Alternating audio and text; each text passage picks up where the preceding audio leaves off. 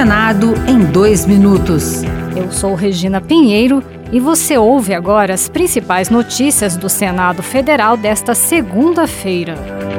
Líderes partidários devem definir nesta terça-feira os blocos e partidos que comandarão as comissões permanentes do Senado. A expectativa é de que os trabalhos das comissões se iniciem após o Carnaval. A Comissão de Assuntos Econômicos, por exemplo, é uma das mais requisitadas pelos partidos.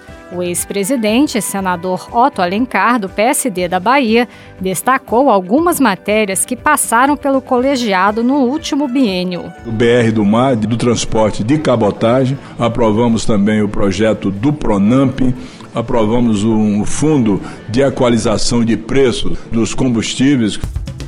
O líder do governo no Congresso, o senador Randolfo Rodrigues, da Rede do Amapá, deve se reunir nesta semana com o presidente Rodrigo Pacheco para definir a votação de 24 medidas provisórias.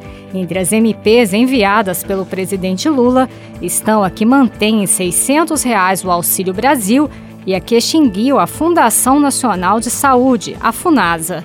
O líder também vai discutir a retomada das comissões mistas das MPs, formadas por deputados e senadores, responsáveis pela votação prévia desses projetos visto o fim da pandemia, restabelecer as comissões mistas das medidas provisórias retroativo ao dia 1 de janeiro. Também trataremos sobre a primeira sessão do Congresso Nacional, onde apreciaremos os vetos que estão remanescentes ainda do governo anterior.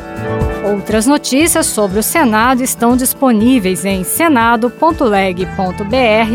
barra rádio. Senado em dois minutos. Uma produção Rádio Senado.